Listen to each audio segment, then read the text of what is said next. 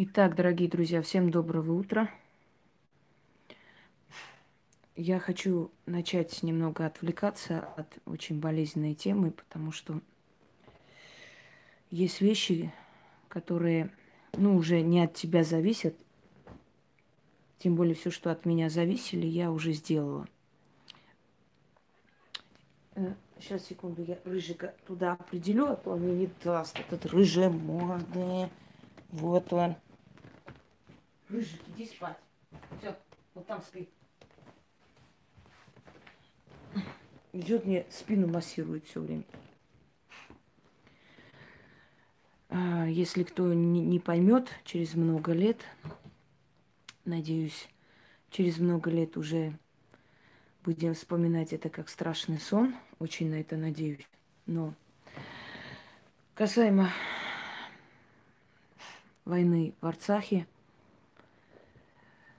и моих предупреждений, которые народ понял слишком до поздно. Э, я хочу сказать, что я сделала все, что смогла. И теперь уже народ сам должен понимать, если он безразлично относится к своим землям, к своей родине, вообще к своему существованию – то уже никто не поможет. А если внутри нас генетический зов проснется, то народ сам себя спасет. И поэтому, ну, знаете, глухие не услышат, слепые не увидят. Но, по крайней мере, мне будет не больно, и совесть не будет мучить, что я чего-то там не сделала. Я сделала все, что могла и все, что была должна. Все остальное зависит от нашего народа и от его разума и желания жить и прочее. И, наверное, мы должны были это пройти, чтобы понимать, насколько реальна опасность. Добр... Доброго утра. И насколько реальна опасность и потери Родины, и потери самобытности себя и государственности. Теперь уже зависит, знаете, как жребий брошен, ситуацию нужно отпустить, и народ сам решит теперь свою судьбу. Это первый момент. Сейчас, извиняюсь, я пытаюсь исправить камеру, чтобы... Нет, не пойдет.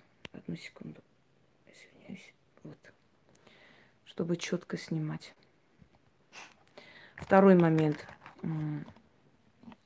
Некоторые очень сильно радуются скажем так, моим вот выступлением, да, таким эмоциональным. Я считаю, что каждый нормальный, достойный человек, уважающий себя, уважающий свои корни, должен переживать за свою страну. И за свою родину, и за свой народ. Поэтому то, что я делаю, это делает мне чести, а не наоборот, как некоторым кажется. Да, я посвятила целых 40 дней с лишним этой тематике. Я отдала дань своему народу, своим ушедшим предкам от геноцида, желанием, чтобы это не повторялось. Я внесла огромный вклад в это – и после меня очень многие прозрели, поняли, и, быть может, это будет спасительно для моего народа. И если некоторые считают это моей слабостью, то мне их жаль. Вы рано радуетесь. Это не слабость моя, это моя сила. Не каждый человек способен открыто говорить правду без страха и без лукавства. В этом мире основное количество людей говорят то, что другие хотят услышать. Потому что, чтобы быть правдивой, нужно быть смелой, нужно иметь смелость. Быть одной из стада – это очень легко. А быть не такой, как все – это ответственность. Ты заранее знаешь, как это будет воспринято толпой, но у тебя хватает силы воли быть не такой, как все, а быть той, кем ты считаешь что нужно быть. То есть прожить свою жизнь, как тебе кажется правильным. Не то, что как тебе нравится, а как кажется тебе правильным. Может, мне и не нравятся многие вещи озвучить, но я это делаю, потому что я человек правдивый. И я всегда говорю, лучше пусть скажут, она пострадала за свою правоту, чем скажут лживая сучка. Понимаете?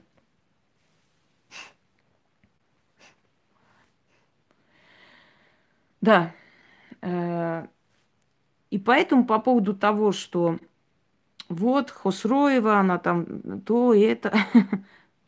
Послушайте, если бы я была настолько слабым человеком, если бы вообще моя нация была настолько слабой, слабовольной, мы бы по всему миру не достигли таких вершин и успехов. У моих предков на, на глазах у них живем сдирали кожу с их детей, варили людей живем, пытали, да, вот такие вещи делали. Жгли в больших э, таких помещениях людей, их крики, ор, кто-то спасался и всю свою жизнь это вспоминал. Нечеловеческие пытки испытывал мой народ. Но, невзирая на все это, находил в себе силы жить дальше. Рожать детей, строить дом. На зло врагу не сломаться. Потому что каждый враг хочет тебя сломить и видеть твое моральное состояние. Для чего делается эта боль? Для чего разрушаются твои памятники исторические? Для чего издеваются над твоей исторической памятью, над твоей болью? Чтобы тебя сломить морально. А вот если они не могут тебя сломить, значит, ты победила их. Понимаете? Можно убить человека, но не победить. Это разные вещи. Как Жуков говорил, русского солдата мало убивать, его еще завалить надо. Вот мало убивать сильного человека, его еще победить надо. Есть люди, которых за правду убивали, устраняли. Но эти люди намного живее всех живых, чем те, которые их устранили ради того, чтобы те заткнулись. Понимаете? Только сила воли, только, э, скажем так, желание жить, воля к жизни, она давала нам силу побеждать. И я хочу немного поменять это эмоциональное состояние на более, может быть, положительное русло, потому что положительное состояние, она передается людям, которые тебя слышат, и этот подъем внутри, сила воли и так далее, она может очень многое поменять, потому что подавленное состояние – это убийственно. Пожалеть себя, поплакать, эм, разочароваться, опустить руки мы не имеем права. Каждый народ должен бороться. Евреи две тысячи лет боролись абсолютно без родины, без клочка земли. Две тысячи лет боролись за то, чтобы у них была родина, у них появилась родина – это исторические процессы. Огромные царства разваливались, потом снова поднимались. Понимаете, это исторический процесс, но, к сожалению, в историческом процессе наша судьба, человеческая жизнь – это пыль. Это пыль. Поэтому понятное дело, что каждому человеку страшно и больно – но это исторический процесс, и с этим нужно считаться. Так вот, а те, которые мечтают увидеть меня сломленной, я вас разочарую. Человек, который болеет за свою родину, за родную кровь, это человек достоин только уважения. Пример для всех, как нужно любить свою родину, дорожить и пытаться достучаться до своих соплеменников, чтобы они не сотворили бед на свою голову. Я внучка очень сильной женщины. Женщины, которая в 15 лет, пройдя геноцид, своими руками похоронила мать сначала, потому что она из-за истощения, из-за голода съела ядовитый, ядовитую рыбу, как она говорила, но ей казалось тогда, что это была причина, а может просто у нее организм сдал. И она говорит, я похоронила ее возле реки, даже место не помню где, настолько была в таком состоянии, я понимаю, в каком она состоянии. 15-летняя девочка, смертельно больной отец, двое маленьких племянников и мать, которая умерла. Умерла от душевных страданий. Она, она с ума сошла, она сумасшедшая. Ну, то есть сошла с ума после вот увиденного, когда их братьев сожгли. Похоронила свою мать. Одна руками рыла могилу. Потом похоронила отца ночью, отвезла на кладбище, я рассказывала. На эту кинула и начала тащить на кладбище. Зарыла могилу. Мужик пришел, увидел с окна, что там что-то делается. Пришел, сказал, это наше место, сюда не хорони. Заставил ее э, засыпать обратно эту могилу. Она прокляла его, чтобы весь ваш род тут лежал, сказала она, и весь их род там лежал. Больше никого из их рода не осталось. Эта девочка, 15 лет, потащила тело отца в другое место, зарыла там могилу, похоронила ночью отца. Значит, поставила свеч, свечи там, собрала, потому что там церковь рядом. И ушла. Потом эта 15-летняя девочка нашла хорошего мужчину и поняла, что этим детям нужен отец, дом, ей некуда деваться. Она жила в землянке. Она говорит, смотрю, хороший мужик, жена какая-то неряха непонятная – и не может не рожать, мой дед был намного старше нее. Она сказала, этим детям нужна семья. Пришла к этой женщине и говорит, слушай, ты своего мужа, я смотрю, не любишь, не ухаживаешь, ничего не делаешь. Давай-ка ты иди, я лучше буду жена, чем ты. Она заплакала, она сказала, а как же мои родные, а что я им скажу? Она говорит, не переживай, я сама тебя провожу до них и расскажу. Взяла ее за руку, Провела до родных эту дурочку. Оставила там, вернулась домой. Когда мой дед пришел, она сказала, я твоя жена, я буду здесь жить и рожать тебе детей. Когда моего деда спросили, говорит, а ничего, что ты пошел там в поле, одна была женщина, вернулся другая. Он говорит, ну о чем мне она и моложе, и красивее, и лучше. О чем мне? Мой дед сказал. Эта женщина сказала, у меня будет много детей, у меня будет большая семья, семья на зло турку, я рожу много детей и буду счастлива, и мои дети будут образованы, и всем своим детям, внукам, правнукам она дала образование, лично ездила туда, с ними оставалась, когда они учились, готовила им, стирала им. Это была моя прабабушка. Вот я внучка такой сильной женщины. Неужели вы думаете, что я сломаюсь? Ну да, я заняла огромное количество своего времени, но это стоило того, это судьба моей нации. Она решается, я надеюсь, решится в нашу пользу. В любом случае, это наши земли. Не сегодня, завтра мы заберем. Это сто процентов. Но хотелось бы, чтобы и вообще не, не забирали у нас предательски нашу победу. Но это не говорит, уважаемые, что какая-то херня на постном масле может радоваться тому, что Хусроева сломалась, бедная несчастная, с ней все покончено, а хер вам, а не 8 марта.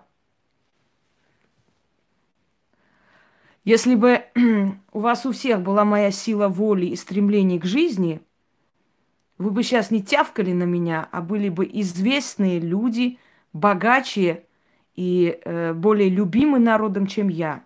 А поскольку у вас кроме гавкани больше ни хера нет в этой жизни, и сидеть и радоваться, Ой, Хосроева, она уже вся, вот уже все. Думаешь, захожу, смотрю, что ли, всякую херню? Нет. Ну, пробегает рядом, что все у меня, конец. Во, видали? Вот это вот. А лучше вот так вот, видали? Поехали. Конец. Угу. Чмо носатые. Иди своему малохольному козлу, который раз в месяц приходит к тебе на пять минут деньги кинуть, чтобы ты не сдохла с голоду вместе со своими котами, вот у него конец поищи, если он тебе, конечно, позволит. Потому как на тебя смотреть аж хочется уже за километр убежать Бедный мужик, ему вообще памятник надо поставить, что он вообще рядом с тобой, рядом садится, баба Яга, твою мать. Все, начнем, товарищи. Итак, деревенская магия. Э, знаете, друзья мои, про деревенскую магию я очень много вообще рассказывала про все направления магии, если честно. Мне кажется иногда, что уже темы не осталось, которые бы я обсудила. Но в любом случае, э, скажем так, не, не лишнее будет еще раз обсудить. Немножко по-другому сегодня мы с вами повернем эту тему. Именно деревенская, деревенские ведьмы и их магия. Добрый, добрый, доброго утра всем, товарищи. Как там, да? Доброе утро, товарищи. Советское радио.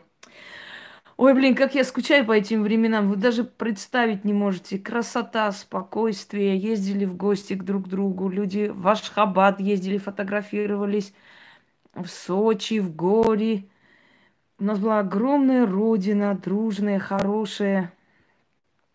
Все друг друга любили. Все были счастливы, все шли к светлому будущему, к коммунизму. Нас принимали в октябрята, в пионеры – а потом мы все стали черножопые, белые русские, убирайтесь, черные убирайтесь, пошли вон, там будем стрелять, тут будем резать. Вот в кого мы превратились. Если честно, какие же мы все тупые нации оказались, ей-богу. Как легко и просто нас всех отымели просто. Извините, конечно, за выражение. Но это реально так. Как легко и просто нас разобщили, заставили друг друга уничтожать, Сколько сотен тысяч жизней мы потеряли за эти 30 лет. Аж, честно, страшно вспоминать. Артур, это их просят, пойми, не все. Их просят, их убедили в чем-то другом. Когда они вернутся и поймут, в чем дело, они совсем по-другому скажут. Там нехватки информации, поэтому они так и говорят. Все. Деревенская магия. Мне помнится одна так называемая ведьма сказала, что, мол, городская магия это такая вся, вот городские жители, там у них были какие-то кружки, там они занимались оккультизмом и так далее. Во-первых, оккультизм это не магия, оккультизм это лжемагия, так называется. Почему? Потому что оккультизм может создать любой человек, оккультическое направление. Например, вот кто-то там поклоняется сатане, как ему кажется, да, не понимая даже, кто такой сатана, поклоняется. Вот ему кажется, что поклонение сатане это надо идти на кладбище, какие-то кресты чертить, не знаю, какой, какой-то херней заниматься. Вот у него оккультное направление, сатанизм. Кто-то считает оккультное направление там поклонение камням, плюс еще, то есть это направление, которое в себя вмещает несколько различных сторон магии, плюс еще поклонение природным силам, может еще и солнцу, еще и сатане, еще и кому-то. То есть, понимаете, это э, искусственно созданные направления определенных каких-то философских направлений, я бы так сказал, которые вообще мало что имеют общего с магией. Но что происходит? Да, она сказала, что оккультные организации были, в общем, вот они имели э, возможность развиваться, а деревенская магия какая-то узконаправленная магия. Ну, что взять с дуры, если у нее мозгов нету, считать, что да, о, о чем спор? Итак, все ведьмы – это внучки, правнучки деревенских ведьм. Деревенская магия – это про матерь всех направлений магии. Деревенская магия – это самая сильная магия, которая существует, хотя она простая. Любое направление магии начиналось с деревни, с села. Люди э, изначально, миллионы лет назад, вели кочевой образ жизни. Они кочевали, они были в основном скотоводы, и так далее. Вот они кочевали с одного места на другое. Потом они стали земледельцами, а сели возле рек. Вот поэтому у меня лекция реки матери цивилизации. Осели возле великих рек, потому что человеку для того, чтобы пасти скот, для того, чтобы жить, там, извиняюсь, помыться, пить, да, и использовать, нужна вода. Без воды человек не может выжить. Река, значит, рядом что? Рядом лес. И вот возле великих рек начинается цивилизация. Китайская цивилизация возле Хуанхэ и Янцзы. Цивилизация Египта началась возле Великого Нила. Индийская цивилизация возле рек Инд и Ганга. Цивилизация евро, евразийская, европейская, ну, русская равнина, великие реки Дон, великие реки Днепр, Волга, Енисей, да, Лена, Обь, Амур и так далее. То есть возле рек начинается цивилизация. Возле рек начинается цивилизация, начинается поселение. Так вот, о чем речь?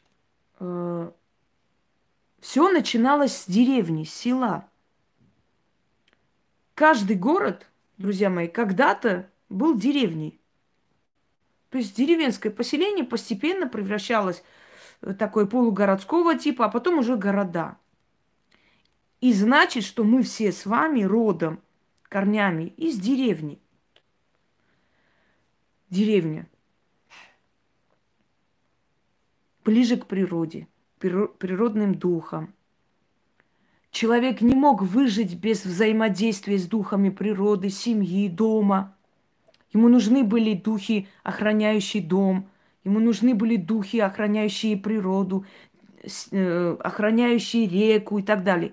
И он не просто придумывал их, они были реально, и они приходили.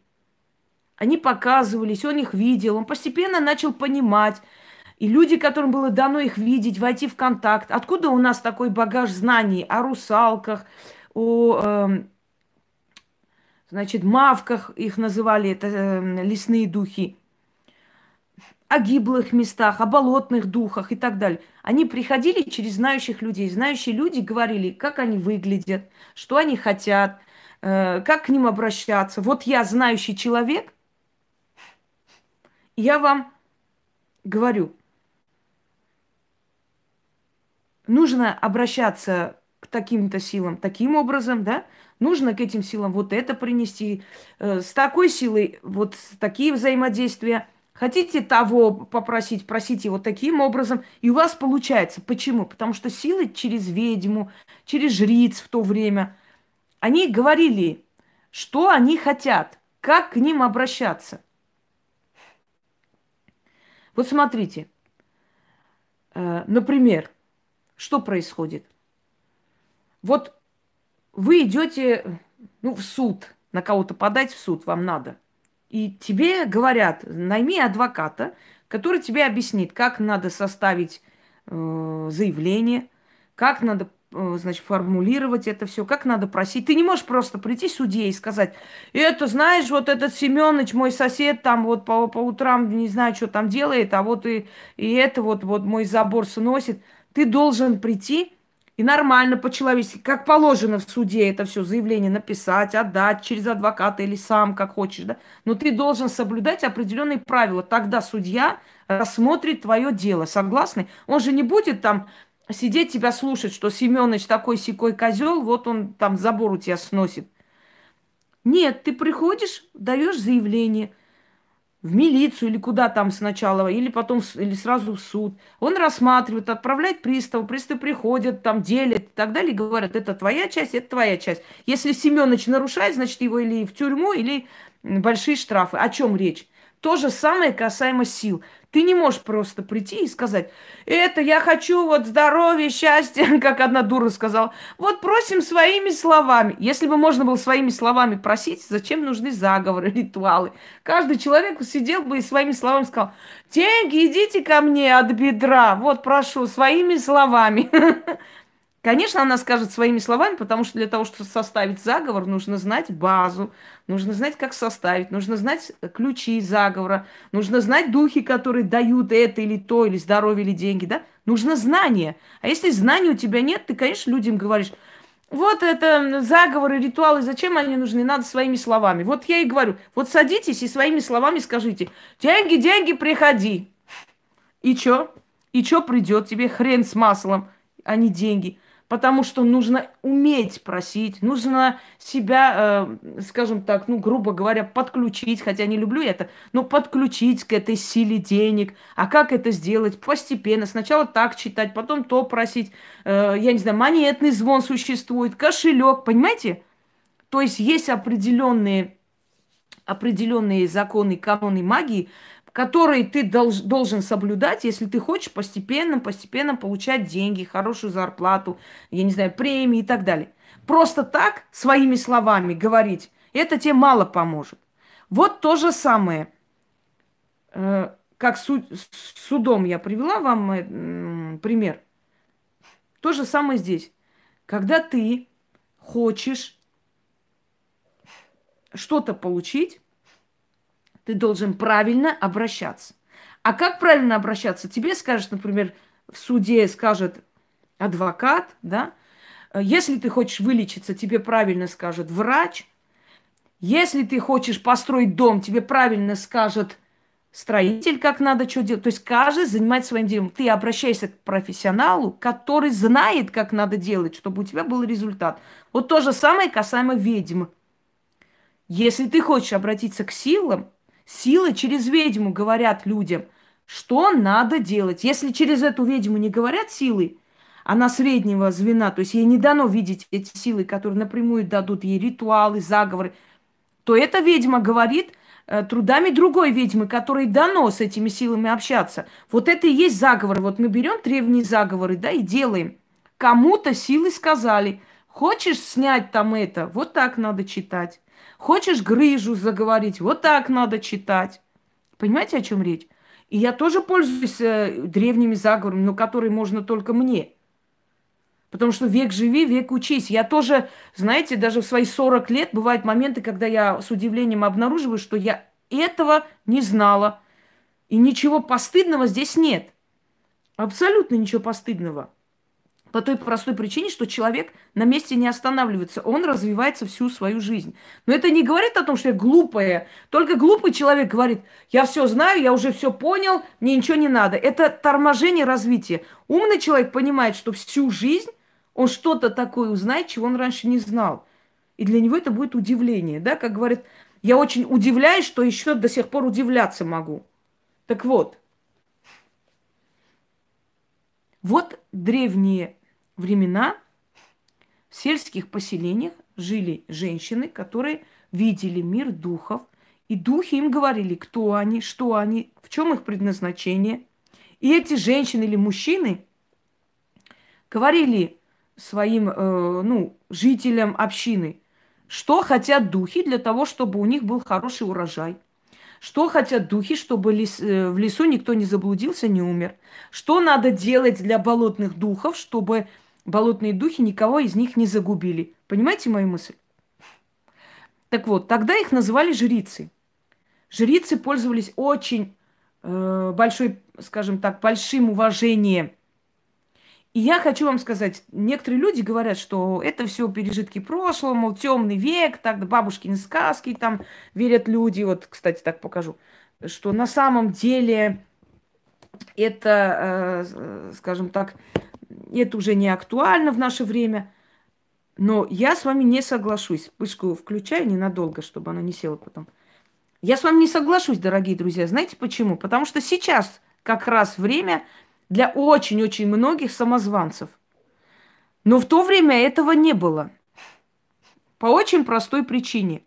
Сейчас очень много людей, которые разбогатели просто так. Тогда тоже были такие люди, но очень мало. В основном люди тогда пахали как собаки. У них э, было одно платье на пол жизнь. Ели они, знаете, так э, порежимно. Моя бабушка говорила, например, что во время войны она закрывала хлеб, и все приходили, кусок хлеба им давала она на весь день. И это был их паек. Потеряешь или что-то сделаешь, будешь голодный. То есть тогда все было по, э, по чуть-чуть, и тогда не было такой, знаете, разгульной. Мы сейчас жалуемся на жизнь, а у нас столько платьев по 500 штук. А тогда люди, скажем так, спасибо, Тогда люди не пользовались таким огромным количеством имущества и не могли себе позволить каждому второму пойти платить за, за какого-то мужика и так далее. Так вот, люди приносили из своих запасов, из своего имущества, из своего хлеба, да, какую-то часть отдавали жрице для того, чтобы та вылечила или сказала, каким образом Э, охотиться или где можно жить безопасно. Останавливалось же племя там где-то возле реки или где-нибудь еще.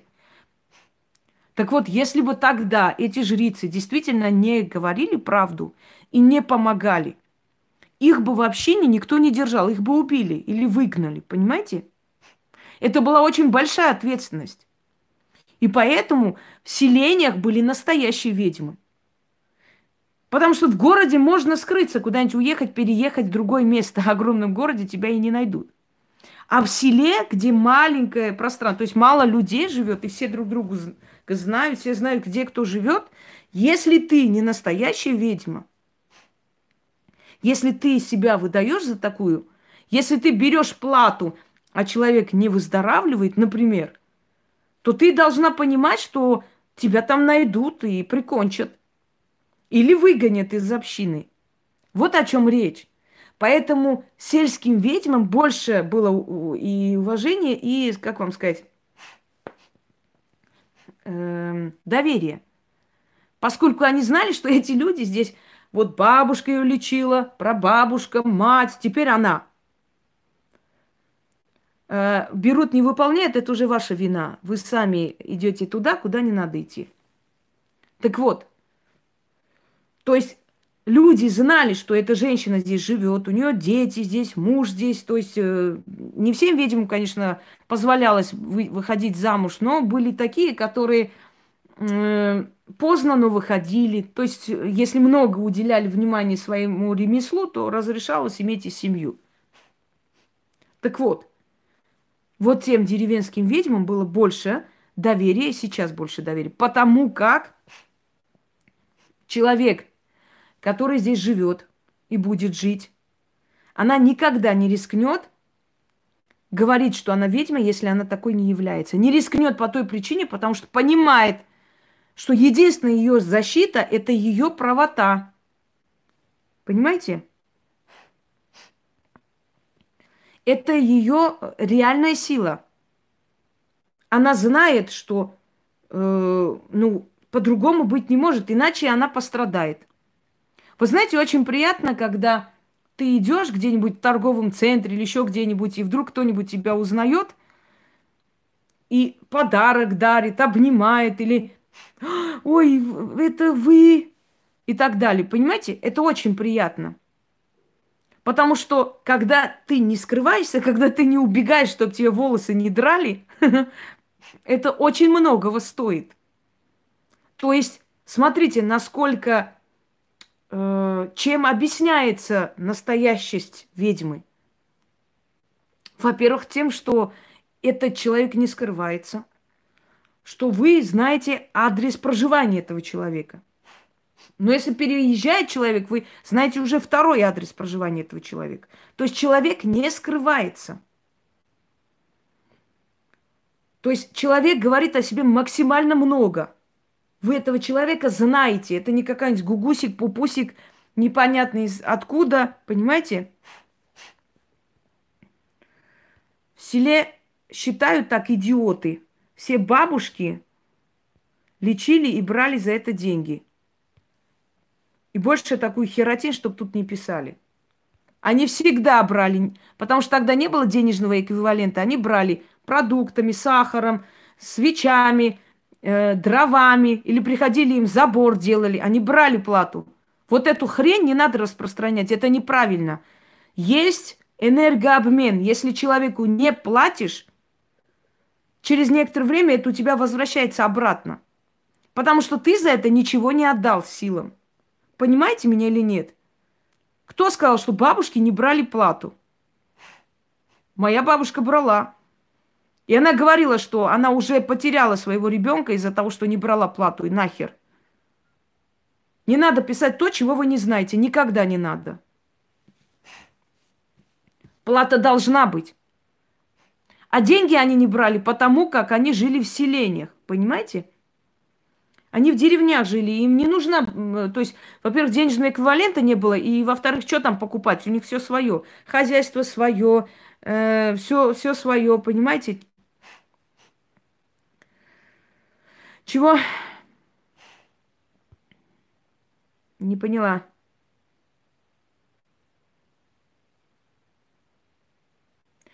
Все, не пишите хер, херотень больше.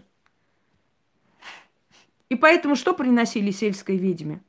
Сахар, муку, э, гусей там, свиней. А сейчас денежный эквивалент, потому что сейчас другой век. Другой век. Сейчас поросят не будут носить тебе. Сейчас нужно за коммунальные платить, да, сейчас нужно вещи покупать, одевать. Ну хорошо, можно список дать человеку. Вот туфли такого размера, такой фирмы. Это, ну, это же смешно, правда? Легче деньги отдать человеку, оплатить труд. А остальное, как она хочет, так пускай покупает, кому хочет помогать за эти деньги. Вот и все, вся разница. Итак, да, да, да, нельзя не отдавать ничего. Через некоторое время это возвращается – Итак, деревенское колдовство. На чем основано деревенское колдовство? Деревенское колдовство, вообще корни деревенского колдовства, некоторые считают, что это в основном обращение к природе, там, к флоре, к фауне, к воде там, э, и так далее. Нет, не только так. Деревенское колдовство началось со жрече... жречества, извиняюсь. А жречество – это поклонение богам. Так что деревенское колдовство и ведьмы деревенские, их пра-пра-пра-бабушки были жрецы или жрицы. Они поклонялись богам. И они были и сельские знахари, и ведьмы. Но тогда не, не назвали их ведьмами, тогда они были жрицы. Они обращались к богам. Они, доброе утро, они знали, как просить у них помощи. Они знали, что хотят боги. Они с ними говорили, они просили безопасность для своего племени, э, победу для своего племени и так далее. Помощь в войне или помощь, чтобы живые вернулись. По сути, то, что я делаю в последнее время, это точно такая же роль сельских ведьм. Понимаете? Помочь своему племени во всем. В трудную минуту, в минуту войны, в минуту засухи, голода, болезни и так далее, и так далее. Так вот, вот духи, силы, которые окружали людей, и в то время, и сейчас, просто в то время люди знали, уважали их, а сейчас мы начали их гнать от себя, чем сделали очень большую ошибку, потому что мы их разозлили против себя.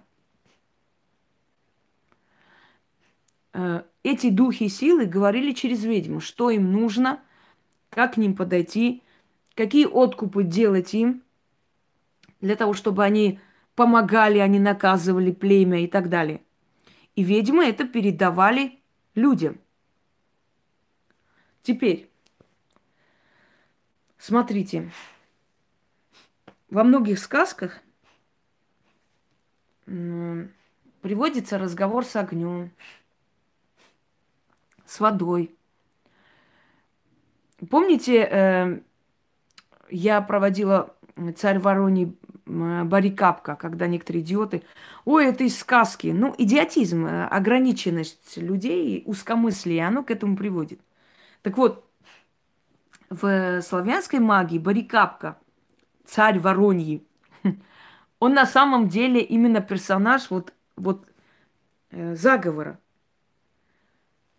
Через царя Воронева, через его перо просить что-либо. Это все вошло в наши сказки. Сказки по сути, это как раз именно поклонение этим силам, обращение к этим силам, которое перешло в сказки. темное царство, светлое царство Василиса прекрасное и прочее, прочее. Когда э, на земле живущие в пещерах племена, настолько у них уже, скажем так, инцест стал частью их жизни, потому что они там жили, жили, между сестрами переженивались, они начали выходить и красть женщин, девушек. Забирали к себе в жены. И вот отсюда родилась сказка, что из темного царства Кощей Бессмертный украл, похитил Василису Прекрасную. И, наверное, мужья шли потом в эти пещеры, освобождали их, приводили. И вот вам сказка освобождения, как э, Иван Царевич пошел убивать Кощея и освобождать свою жену.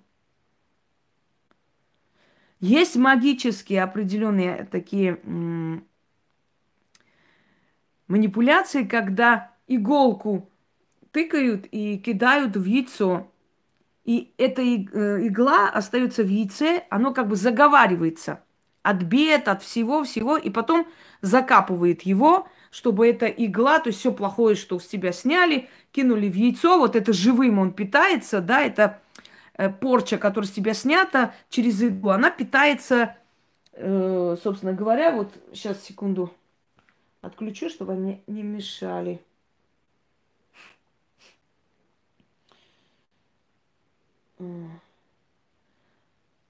Оно питается эти отрицательной энергией, которая с тебя mm-hmm. снимается, и отдается яйцу. То есть она сжирает живую плоть яйца, а потом его закапывают. Тем самым убирает от себя эту порчу. Вот отсюда зародилась, собственно говоря, Кощей Бессмертный, где его жизнь хранится. Понимаете? Вот где порча хранится, где она жрет и съедает, получает себе энергию. От яйца, яйцо же живая материя. Вот вам ну, много чего можно привести, это примеры, я уже об этом говорила и не будем повторяться. Так вот, это все сельская магия, оно пришло оттуда. Обращение к воде, обращение э, к деревьям, к духам деревьев – Почему именно к деревьям? Почему именно к березе обращение? Вот ты, береза, как ты стоишь и, э, значит, корнями в землю и так далее, так, чтобы меня никто не срубил, не сурочил и прочее, прочее. Почему? Потому что дерево находится между навью и явью, между жизнью и смертью. Корни куда уходят? Туда, под землю, да, к мертвому царству считалось, туда, где мертвецы в основном, где подпитка мертвой энергии.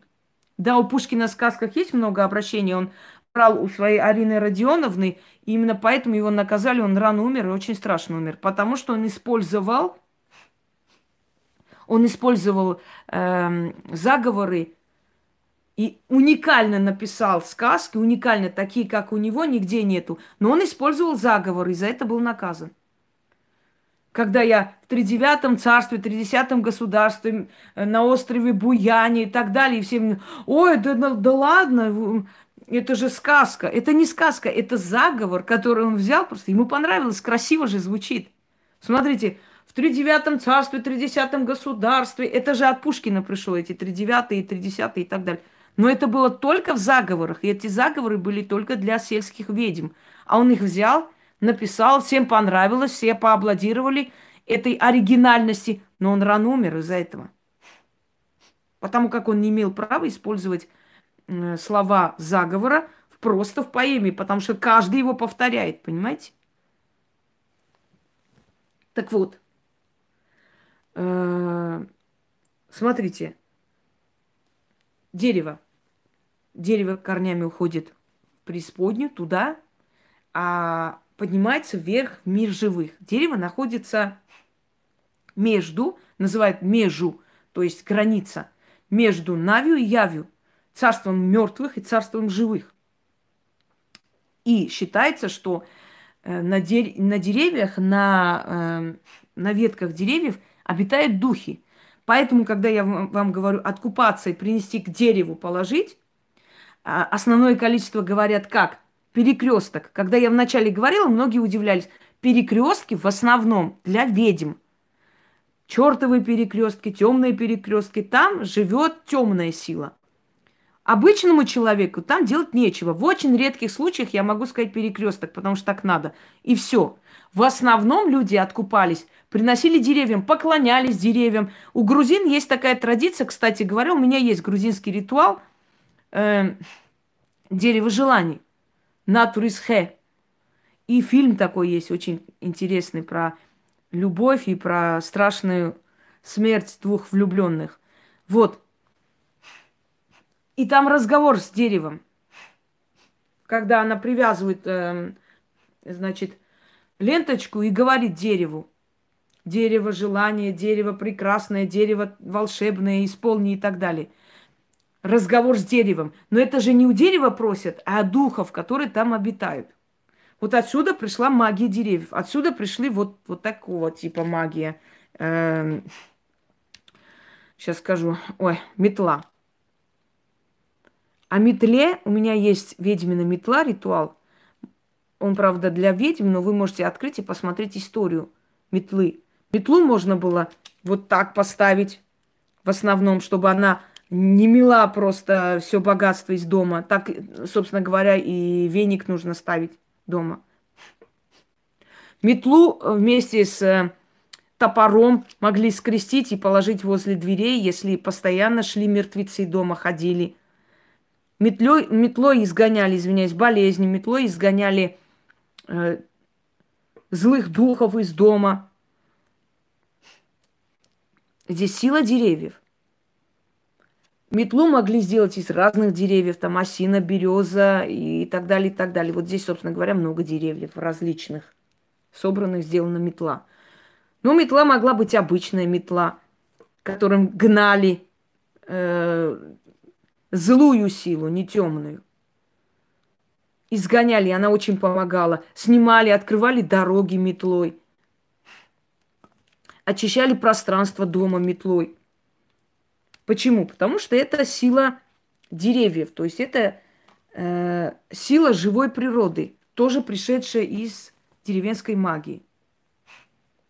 Части животных, лапки животных и так далее.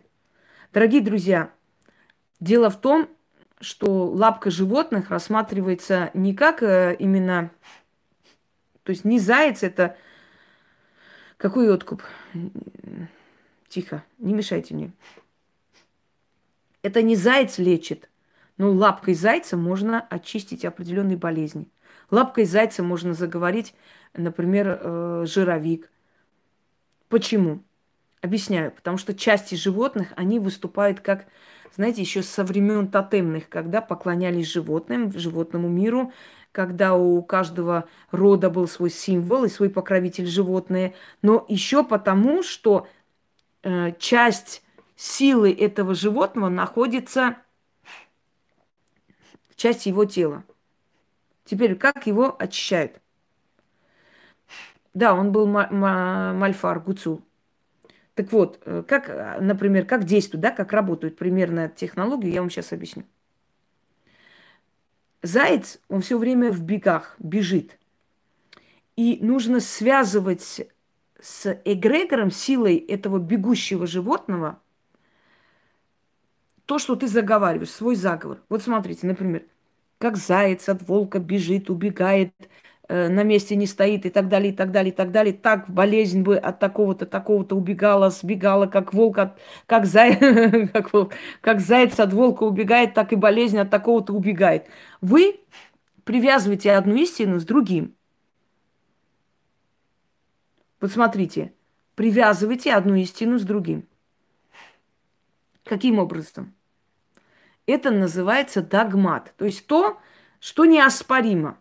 Ну, например, как правда то, что мертвецы не восстанут и своими ногами до своего дома не придут, так правда то, что порча моя ко мне не вернется мертвецы встанут, может, если когда-нибудь через миллиардов лет станут, что, что маловероятно, нас не будет на, на земле, да, можем не бояться. Вот мертвецы, если встанут, тогда порча вернется. А пока они не встали, порча не, верю, не вернется, понимаете? Да мне плевать, кто смотрел чего, женщина. Там сказано не о таких, как я. Пошла вон отсюда. Вот э, мертвецы встанут, придут? Нет. Значит, и порча не вернется, правильно? Да. То есть догмат, неоспоримый факт. То, что оспорить невозможно.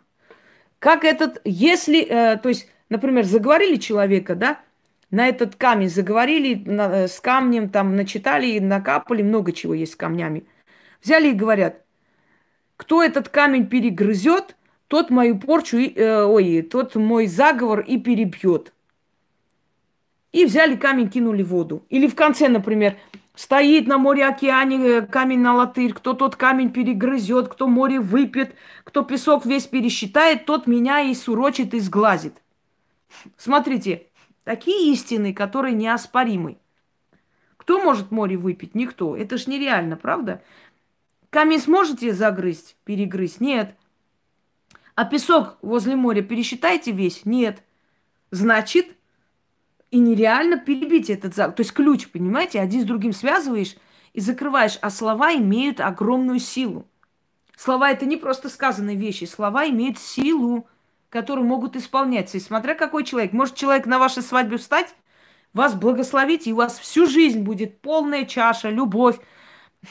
А может человек на улице так посмотреть, сказать, да пошла ты. И через пять минут ты упадешь и голову разобьешь. Понимаете? Правильно? То есть слово имеет значение, насколько это, как это сказано, кем это сказано и какой энергией этот человек обладает. А теперь я зарядку принесу и продолжим мы с вами. Иначе у меня не хватит зарядки.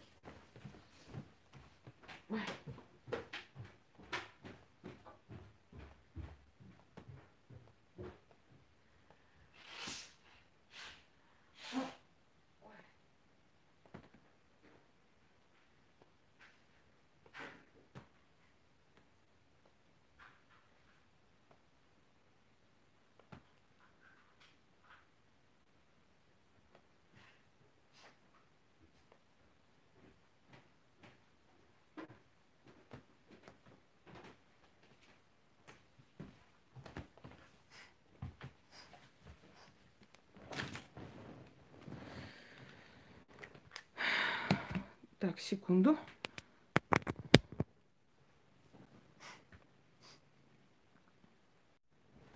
Кому нужно более подробное объяснение о заговорах и ритуалах, можете открыть э, мою лекцию «Тайны заговоров». Есть несколько лекций, которые можно, собственно говоря, э, а при чем здесь Аллах, я так и не поняла. Что тут зашла и написала Аллах? При чем здесь Аллах? Можно, можно понять? Он какое имеет отношение к сельской магии? Слушайте, езжайте свой кишлак, пожалуйста, туда. Итак.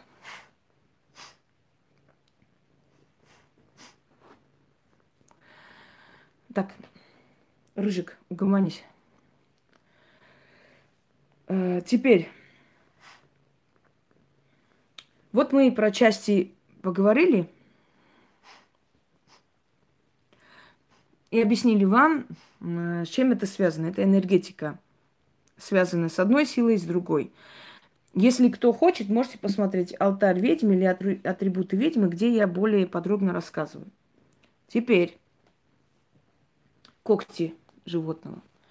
Когти животного обладают энергией сдирать, собирать, э, очищать, потому что коготь для животного это, ну, как бы все равно, как его инструмент жизни, да, полностью. И этими когтями в основном очищается болезнь. В древние времена, когда человек еще только начинал свою цивилизацию, у него не было пока железных инструментов и так далее. Он брал камень, коготь животного и так далее, этим пользовался. И коготь животного издревле известно как очищающий инструмент, просто режущий, как нож. Но плюс к тому здесь сила медведя, то есть энергия медвежья. Опять из тотемных времен. И вот очищает, отрывает болезнь, как, когтями заговаривает вокруг, ну вот, например, нарыв. Или, знаете, существует такая вещь, называется случай вы, вы, вымя. Она очень страшная вещь, конечно. Вот когтями э, вокруг, по часовой, против часовой, смотря что, проводится, очищается это все. И говорят, как медведь там сдирают, или очищаю, отрываю, даже не обязательно медведя упомянуть. Раз, различные способы, способов миллион. И этими когтями все очищается. Потом эту кокоть э, как бы смывают под водой, очищают, начитывают, вводят свечкой сверху для того, чтобы огонь жрал всю эту энергетику черную, чтобы следующему человеку она не попала, если следующего человека будут этим очищать. Вот смысл и символика, как им пользуются ведьмы и для чего они существуют. А, части тел птиц, части тел птиц и перья птиц, птиц летающих и не летающих, обычных, да, домашних птиц или есть лесные птицы, например, глухари, которые, ну так, не сказать, что они летающие птицы. Так вот, э, давайте вы мне пока не будете мешать. Я скажу потом вопросы, ладно, в конце. Дорогие друзья, птицы считаются посланниками небесных богов. То есть они летают высоко, они видят э, божества. И считается, что через птицу, через вот перо птицы есть в восточных сказках. Держать нужно перо птицы зажечь или э, кость птицы нужно у себя держать для того, чтобы эти э, силы тебе помогли. Почему, э, например, в восточных сказках такая птица э, называется, то есть э, изумрудная птица. Ну, в нашем понимании птица счастья, как-то так можно назвать. А некоторые говорят, что это феникс. Так вот, эта птица очень часто фигурирует в восточных легендах, сказках, которые переносят человека на себе отсюда туда, служит человеку. И всегда, когда расстается, дает перо и говорит, когда захочешь, когда нужна будет моя помощь, заж, сожги это перо, и я приду. Почему? Потому что э, давайте, да, я уважаю этого человека, но сейчас мы говорим о другом, ладно? Почему он это говорит? Э, по той причине, что нужен предмет-посредник. Вот он, предмет-посредник. Вот он предмет-посредник, э, скажем так, э, перья птицы, да? Вот он предмет-посредник. Какую-то часть животного мира, того животного или мира птиц, которое считается посланником богов, иметь у себя. То есть э, иметь связь с ними. Вообще перья птицы обычным людям дома хранить нехорошо. Они не принесут ничего хорошего, потому что пернаты или э, перья летающих птиц, они, как правило, это символ уходящей энергии жизни, уходящих денег и так далее. Люди, которые любят птичьи перья и вообще всякое делать из птичьих перьев, как правило, они все время у них нехватка денег, постоянно утечка денег, по той причине, что пернатый улетает, уходит. И вот э, хранить обычные э, людям перья птицы не очень хорошо и для них не очень благоприятно, собственно говоря, не очень благоприятно для их жизни, для их энергии. Нет, э, если в ожидании ритуала хотите, то сохраните на балконе, где-то еще, не в доме. Именно в доме их быть не должно.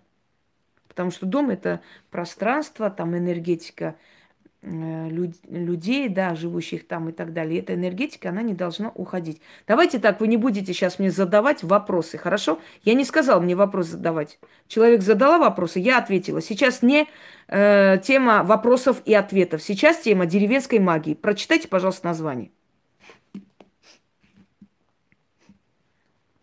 Итак. И В сельской магии очень часто лечили человека и птичьими лапками, и э, сжигали перья, водили сверху, и тем самым улетучивалась болезнь. Иногда на птиц начитывали кое-что и отправляли, то есть полет птицу, и после этого человек выздоравливал. Далее. Камни. Камни считаются, вообще камни называют кости земли. Камни обладают силой земли. Я хочу вам сказать, что камни имеют память, камни передвигаются. Как бы для вас это не было шоком, камни действительно передвигаются. Но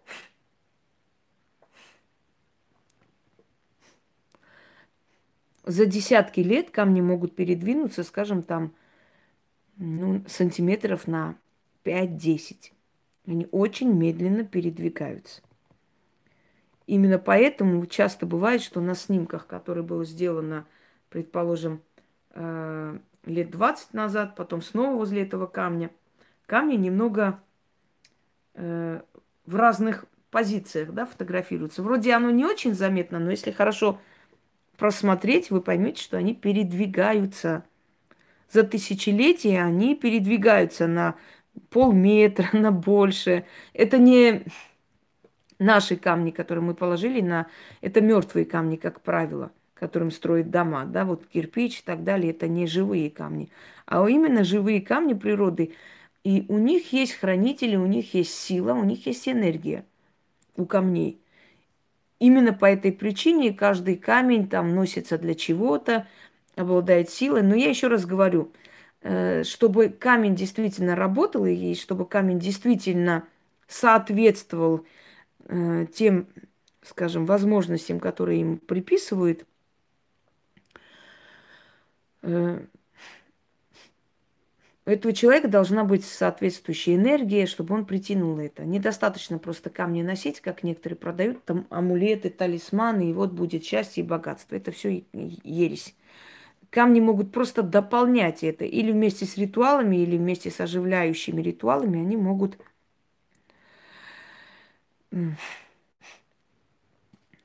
скажем так, помочь человеку, но не более того. Ступки – инструменты ведь, во-первых, для того, чтобы растолоть там определенные ингредиенты, травы и прочее. И во-вторых, ступка – это круг земли. И очень часто вокруг таких вот круглых предметов начитывается что-то. И я вам давала ритуал перемолоть порчу, если вы помните, да? Перемалывать. Это круг земли, и в, здесь, в этих ступках, создается определенная энергия. Почему, например, женщины не выкидывают каменные ступки своих бабушек, прабабушек, любят с ними готовить, любят там растолоть перец, еще что-нибудь. Им кажется, что получается намного вкуснее. И это правда. Потому что ступки каменные, как правило, они передают мощь, силу, энергию камня еде. А энергия камня, она настолько мощная, что ее может на несколько веков хватить. И потом камень берет свою энергию из солнечного света, из воздуха, из воды. И поэтому энергия камня и подпитка камня, она, по сути, никогда не заканчивается. Она всегда пригодна. И ступками ведьмы не только перемалывали э, травы, семена и прочее, они с помощью ступок лечили, с помощью, да, с помощью ступок могли изгнать злую силу, когда били ступкой ходили по дому и прочее. Это тоже один из инструментов деревенской магии. Так, кто меня не понял с первого раза, заносится в черный список, потому что э, человек должен понимать, когда я говорю не сбивать меня, нужно слушать, уметь, хотя бы чуть-чуть. А зачем вам знать, из чего должны быть ступки. Вы ведьма, заинтересованы в том, чтобы знать или пользоваться ступками.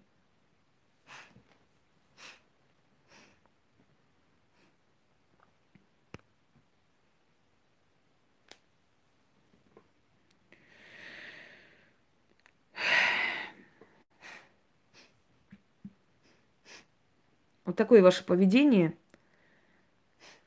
она меня просто сбивает с толку.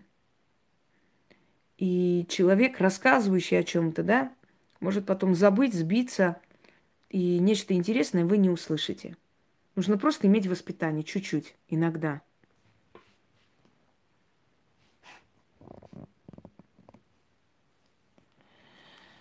Далее.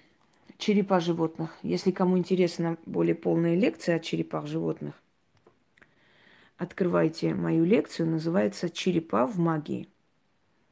И там более подробно сказано о черепах. Череп считался пристанищем души. Не зря в древние времена э, забирали череп врага, и из него делали бокалы и пили вино. Нам это преподносили как унижение врага, да, как торжество над ним, победителя. На самом деле это не так. В древние времена считалось, что сила человека, она в черепе врага, а именно вот здесь. Что это антенна, связь с миром духов. И он получает через вот эту антенну, эту часть, почему евреи, мусульмане прикрывают голову, да и не только они прикрывали, всегда закрывали голову, а женщины носили платок и старались, а здесь были вообще такие красивые Э, ну, у армянок были, у грузинок, татарок, да и у русских вот эти вот тюбетки, как черп, черпаки. Почему? Потому что эта часть должна была быть закрыта. Мы всегда что говорим? Чтобы на твою голову то упало, да чтобы, ой, да что же я сделала, на свою голову позвала их и так далее. Голова. Вот эта часть, она считалась самой уязвимой антенной, через которую мы получаем силу со Вселенной. Понимаете? И эта часть считалась местом силы человека. И когда убивали врага, то из черепа делали вазу, пили из него вино не для того, чтобы его унижать, а чтобы забирать его силу. Дорогие друзья, когда убили князя Святослава, эм, сейчас скажу, у нас эм, Варягский, кажется, князь, извиняюсь, просто сейчас памятью. И он убил нашего великого князя Святослава и из черепа пил вино он и его жена. И знаете, как это объяснялось? Чтобы его жена родила сына такого же сильного и доблестного, как Святослав. Чтобы через его череп передавалась его сила – потомству этого хана, убившего Святослава. Вы можете представить это? Да, в те вре- времена в это верили. И в этом есть какая-то доля правды. Потому что череп – это вместилище души и силы человека. Но череп не каждый просто подходит брать, убить э, животное. Или некоторые, знаете, ставят на алтарь черепа просто например, в раскопках взяли череп немецкого солдата, вот поставили или купили этот череп и считают, что оно приносит им какую-то удачу. Это смешно. Этот череп должен был быть знаменитого великого человека или воина, или личного врага в те времена. Но не всем разрешалось этот череп иметь у себя. Не всегда можно... Что за дебильные эти э, смайлы? Уберите, вы не школьница, мадам. И череп, э, то есть не всем можно было иметь, и не каждый умеет с ними работать. И некоторые могут быть наказаны, как уже некоторые говорили, что вот так находили черепа, забирали, и после этого у них начинались несчастья. Это, по сути, неуважение к силам магии. Если вам кажется, что ведьмы каждый обязан у себя держать черепа людей, вы очень сильно ошибаетесь. Держат, да, но это совершенно не те черепа, которые, о которых вы можете предполагать. Эти черепа находили там, где поля сражений. Эти черепа заговаривались. Э, то есть, по сути, ты берешь как бы эту душу себе в услужение. Ты работаешь с этим черепом, просишь, откупаешься, ставишь вино, зажигаешь свечи. То есть ты подпитываешь эту душу с этого мира постоянно. Энергии огня, энергии еще чего-нибудь. Поскольку духи питаются молекулами еды, напитков и прочее, то взамен на то, что ты даешь этой душе постоянную энергию, силу, она исполняет то, что ты хочешь. То же самое с черепами животных. С ними надо уметь работать. Я, поскольку сегодня просто показываю атрибуты в магии более подробно, естественно, вы можете посмотреть у меня, набрав тему «Череп в магии» или «Черепа в магии. Ведьмина изба». Жезлы. Различные жезлы. Это жезл э, с берцовый, по-моему, это или нет. Наверное, берцовый все-таки кость Э, животного, быка и э, да, освобождает душу, это так. Так вот, э, кость животного здесь, ну, различные есть жезлы. Жезлы есть и из э, дерева, есть и... Вопреки всему, что жезлы это в основном инструменты западных э, колдунов, которых называли магами. Кстати, некоторые себя называют магами женщины, потому что они невежественные, потому что они абсолютно не начитанные, абсолютно колхозницы. Маг – это жрец. Женщина магом быть не может. Это жрец западной школы магии. Но школа, когда я говорю, это не школы Гарри Поттера, а именно направление магии западной. Жрец – это вы не новичок в магии, вы никто в магии, чтобы больше сюда не сувались. Так вот,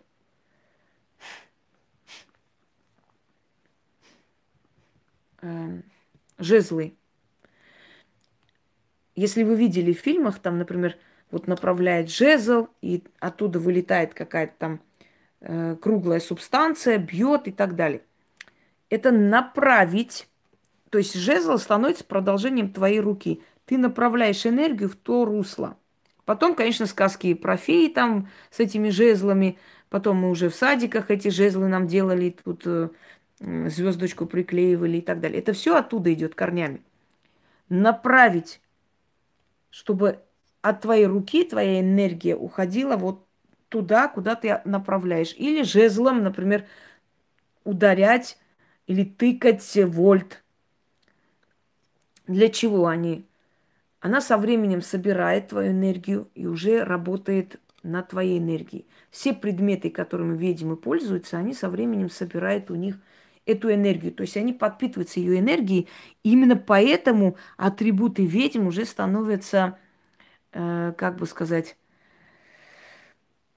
все, забыла это слово, представляете? Реликвии древние подпитанные силой этого человека. Олени рога, опять же, относятся к природной магии. Могут быть как обереги. Э, обереги для дома, для животных и так далее. Все боги, которые изображались рогатыми, это природные боги. И их либо изображали рогатыми, как у оленей рога, э, намекая на то, что они охраняют природу, лес. Либо серп луны над головой, как, например, у Дианы или у матери богини. У некоторых э, племен, например, у арабов лунная богиня, она считалась самой главной, Аллат. И после даже принятия ислама они не отказались от своих этих древних корней и в итоге, в конце концов, полумесяц стал символом ислама. Хотя в первые, да, в изначальные этот полумесяц был запрещен в исламской религии, напоминающее язычество. Но потом он стал, скажем так, символом ислама. Почему? Потому что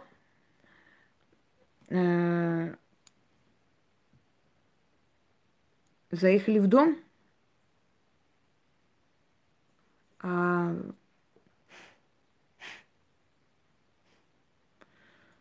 у вас получилось э, сразу закончить дом или как? Мы не совсем поняли. Еще раз напишите. То есть вот этот полумесяц символ так и остался у восточных народов. Многие забыли уже о происхождении, но, собственно говоря, этот символ все равно до сих пор есть. Дальше. Котилки ведьм, которые тоже много лет работы с ней, естественно, этой силой подпитывались. Котелки были для выжигания трав, для варки определенного зелья. Это пространство, круг, в котором развивалась вот эта вот сила. Сундуки ведьм, в сундуках определенные пространства, начитанные, камни различного типа. Далее э, пятаки с глаз мертвых. Что еще? Э, Мертвая вода, которая бралась на кладбище или после омывания покойника, она тоже очищала или делали порчу ею. Следующий момент. Э, волосы мертвых, которыми снимали некоторые болезни, путы, которыми тоже снимали некоторые болезни. Вы можете посмотреть это все в моей лекции э, волосы мертвых, путы и так далее. У меня есть целая лекция. Откройте, посмотрите, чтобы не тратить на это все время. Сельские ведьмы понимали язык трав. Они знали, когда их собирать, как их зажигать. Я уже про травы уже провела лекции. Открывайте травы в магии. Там целые лекции, и вы поймете почему. Потому что травы, они создавали определенный, создают определенную такую, как сетку, э, в котором злые духи не могут, то есть они запутываются там и не могут найти подпитку. И это их пугает, они убегают и больше не приходят в этот дом. Далее, воск. Воск – это собранный из тысячи... А, все, теперь мы поняли. Рады за вас. Проведите деда Хабарова, сразу помогает. Воск, который собран из тысячи трав, да, пчелами, то есть обладает силой земли. Черный воск особенно сильный, потому что черный цвет, вообще он в природе черного цвета нет. Черный цвет это э, собрание всех цветов в одном месте составляет черный цвет, сгущается цвет.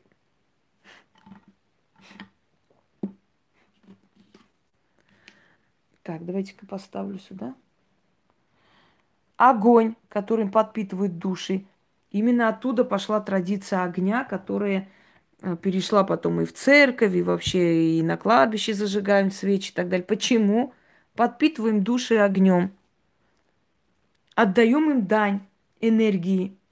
А там или ножи, они, э, друзья мои, тоже подпитываются энергии. Этих когтей и прочее очень много. Я не могу все разложить, уже показывал не раз. Они тоже подпитываются э, силой. Есть атамы для э, как бы отрицательных работ, да, то есть э, отрицательных для вас, для порчи, например, и так далее. И они отдельно. Есть атамы для очищения, они отдельно. Но есть иногда уникальные, они могут и там, и там, и двойная энергия в них обладает. Вообще многие ведьмы, и у меня такое есть и было, для того, чтобы усилить работу а там они оставили, зарывают на могиле, желательно могила самоубийцы или человека, который ушел насильно. То есть э, отрицательная энергетика, да, энергетика боли, страданий, зарывают на могиле свежей могиле, а потом забирают. Она уже подпитана этой силой смерти, и она уже смертоносна. Его нельзя использовать для каких-то работ. Его желательно держать подальше, в сарае или за домом, или на балконе, если она живет в квартире. Э, далее. Вот это вот разговор, обращение к природе, к силам, к воде, обращение к ветру, обращение к лесным духам – это все основа магии, любой магии, любой направленности. Неважно, восточная магия, западная магия, вуду. Все начиналось сельской магии. Теперь я слушаю ваши вопросы, э, потому что это обширная тема. И я вам сказала, какие открыть лекции мои, чтобы вы больше узнали, то есть отдельно посвященные каждым вот атрибутам и прочее. Вот я назвала, когда вы будете слушать эту лекцию, вы там отдельно откроете и посмотрите. Задавайте свои вопросы касаемо деревенской магии, если у вас есть такие вопросы. Я вам отвечу.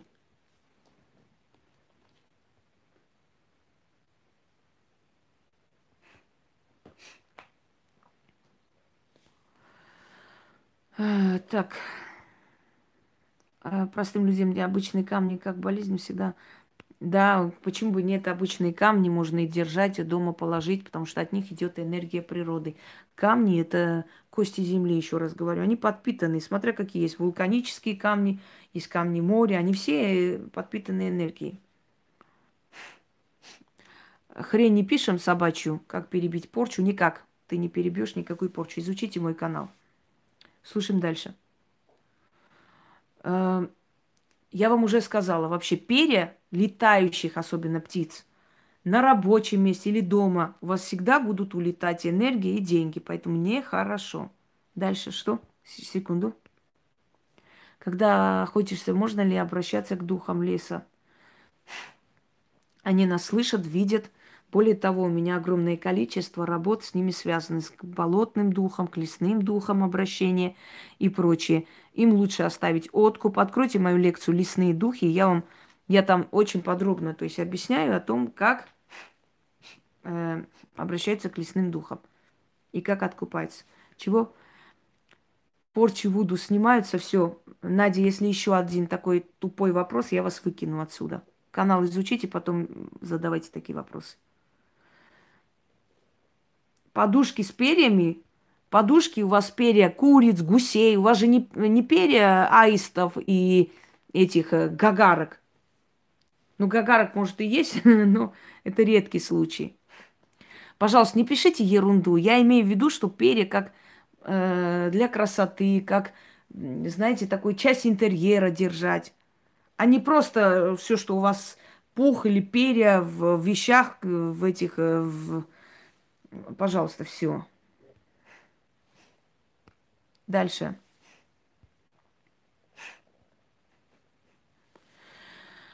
Про клыки и прочее я уже рассказывала в атрибутах магии. Я здесь рассказала о частях животных, и я объяснила, какую они имеют силу. Откройте другие мои лекции, послушайте внимательно. Вы поздно пришли, поэтому... Так, Алекса, я вас кидаю в черный список, потому что это тебе не ресторан. Ловец снов. Это что за сучье обращение? Я что тебе, на побегушках или кто? Хочешь обращаться, по-человечески обращайся. Ловец снов не имеет никакого отношения к сельской магии. Про камни я только что сказала. Вы хотите, чтобы я каждому отдельно говорила про камни? Да, русская печь и прочее э, тоже здесь фигурирует. Просто я уже в этих своих лекциях столько рассказывала. Работа с печью, с дымом, обращение к дыму для того, чтобы... Э, Артак, закрыли тему. Нет, нельзя. Э, Павлина, не стоит, не рекомендуется для вас. Дым Дымович, например, э, батюшка огонь и так далее. Печь, она имеет энергетику. На печи спали, на печи готовили люди, возле печи собирались. Печь подпитывает эту энергетику. С печи все уходит, знаете, как говорят, от печки пляшем. То есть вот с этого места начинается домашний очаг, уют. Поэтому печь как хранитель очага, огня, энергии огня, как кормилица, как та, которая греет человека и прочее, печь имела огромную символику и силу. Поэтому с печью связано очень много заговоров. Поддувало печи сказать, или на дым печи сказать, на огонь печи, кинуть в огонь печи и сказать там что-то такое, возле печи лечить ребенка, или в, в остывшую печь, естественно, без огня, положить младенца, начитать, вытащить оттуда, а потом зажечь огонь в этой, то есть солома, на которой положили ребенка, чтобы вся порча уже в печи сгорела. Очень много ритуалов именно с этим.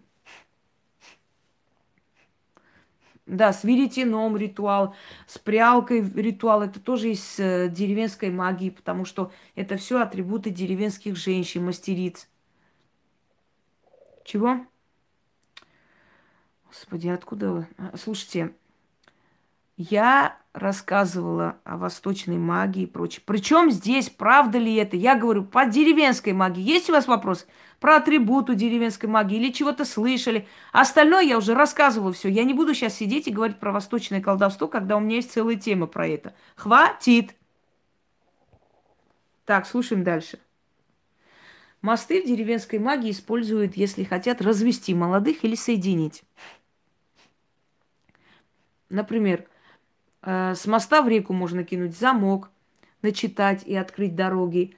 Эм, дальше, что можно делать э, с мостами?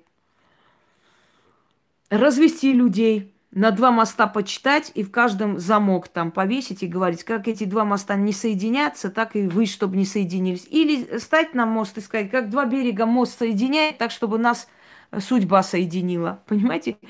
Ну, это так образно говоря. Так что мост играет роль, да, в магии, очень большую энергетическую роль. Э, она не превращается в животного, Галина. Она наводит морок.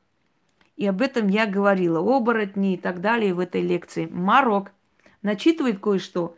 И человек вам кажется кошкой, собакой, да кем угодно. То есть перед вашими глазами – проходит нечто такое. И вам кажется, что вы видите не человека, а кошку или собаку, или кого-то еще. Понимаете? Так, дальше.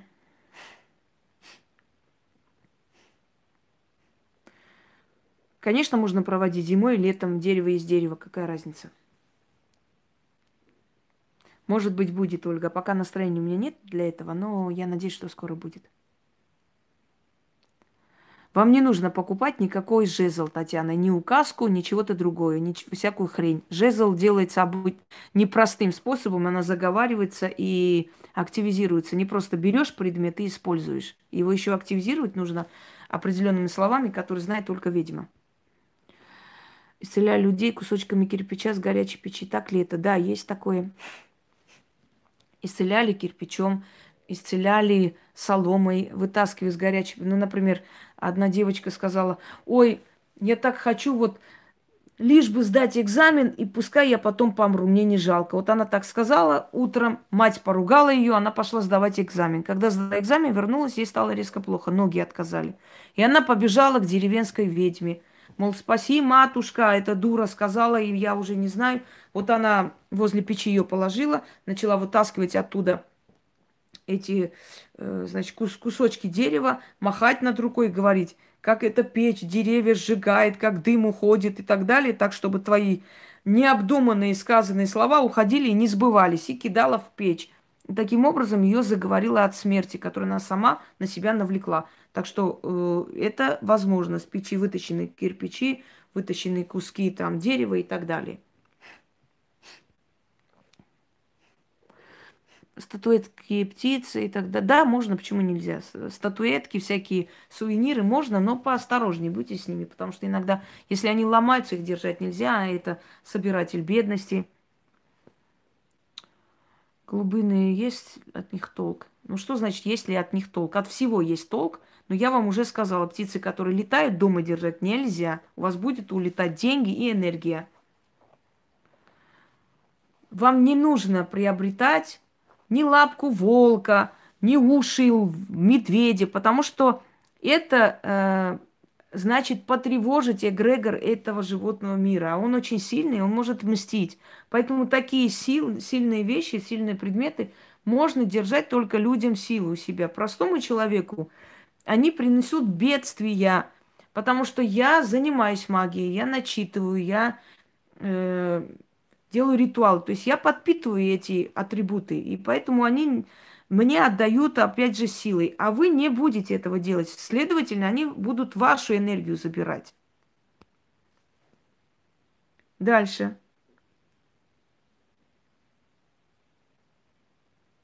Да, да, да. С печи. Что еще дальше?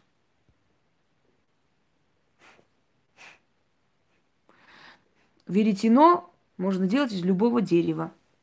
Имеет никакого значения. Но в основном его дел, делают из осины, из дуба. У него лучшая энергетика. Продали машину, очень хорошо. Поздравляю вас. Поток продаж, ну, замечательно.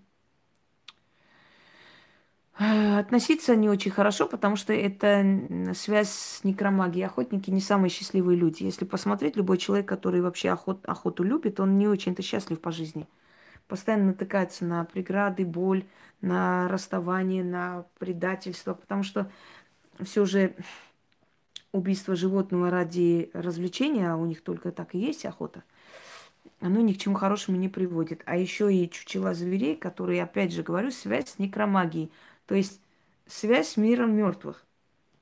Именно чучело зверей. Обработанный мех? Нет, обработанный мех просто живая энергия. Чего? Сколько работ?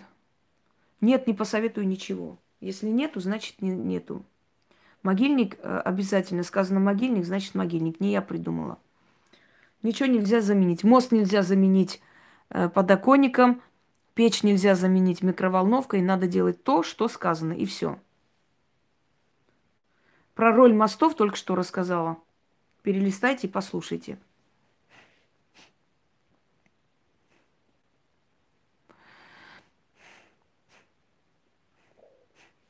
Ой, ну пускай копируют и халтурят, они становятся только посмешище и вообще, больше ничего. Разрешаю, спрашивайте уже. Доброе утро.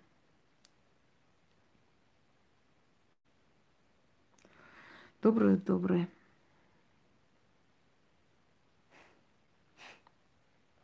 Слушайте, э, я вас сейчас занесу в черный список и выкину отсюда. Если вы дальше будете спрашивать, можно ли делать такое, делается ли такое. Ведьмы делают все, что угодно. Но это не говорит о том, что вы должны каждый раз у меня спрашивать. Вот хлеб там крошит над головой, это можно делать. Это ведьма, она лечит, она может делать все, что угодно. Я не буду технику эту, этой работы вам объяснять сейчас. Что значит, это можно делать? Тебе нельзя, а ей да. Надоело уже. Очень рада, Ольга. Пускай эта книга принесет вам удачу. Да, если кусает собака, жгли э, шерсть или этой собаки, или другой можно было. Кстати, на укус собаки прикладывали шерсть собаки. И укус быстро проходил. Считалось, что собака таким образом извиняется за содеянное и быстро проходит. Точно так же. То есть клин клином вышибается. Собачья энергия лечит э, нанесенный ущерб, ущерб собакой человеку. Угу. Да, так и делали. Всегда сажали либо на тулуп, либо на овечью шкуру, э, либо на шубу, для того, чтобы ребенок был богатый. Вот отсюда и появилось э, такое, знаете, норковых пеленках, да, в, в, в, в этих, э, в, меха, в меховых пеленках или в меха окутали, в мехах и в шелках. Это отсюда, из этой традиции. Кстати, хочу вам еще рассказать о том, э, откуда появилось это понимание, что аисты приносят детей. Аисты, они хищные птицы. И они в полях крали зайчат забирали зайчат, за, за ушки брали вот так, хватали и, или за ногу, и забирали зайчонка к себе. И зайчата орали, кричали, как дети плачут. Было ощущение, что они плачут, то есть кричат. И людям казалось, что аист несет ребенка. Вот отсюда и выражение. Аист принесет ребенка. Не знали? Вот знаете. Вы не ведьма, и вам не, незачем знать кто своровал у ведьмы что. У ведьмы никто ничего не сворует. Но если сворует, очень жестоко расплачивается. Что значит? А если у ведьмы своровали атрибут, что делать ведьме? Ничего не делать. Ждать, пока они подохнут, а они сдохнут. Потому что воровать атрибут – это как забрать ее часть энергии, которая их накажет. Ваша прабабушка советовала, смотря кому, не всем подряд это надо носить. Это носят для плодовитости – если в роду было проклятие, если в роду рождались больные дети или были частые выкидыши, или были, скажем так, часто нерожалые женщины, то советовали носить э, вот половой орган волчицы. Это плодовитость. Деревенское яйцо лучше снимает и так далее, потому что оно, собственно говоря, чисто экологически. Настоящие птицы. Без всяких там кормов, без всяких... И вообще не гарантия, что это настоящее яйцо, которое мы покупаем в магазине. Уже показывали, как китайцы делают искусственные яйца. Вот почему. Чтобы это наверняка было так.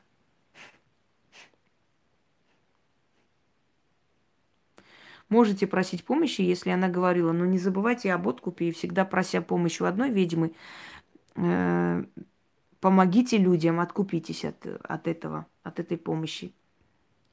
Но часто беспокоить ее душу тоже не советую. Просить можно только в крайних случаях, когда жизни, жизни и смерти, а не для того, чтобы вернуть Васю.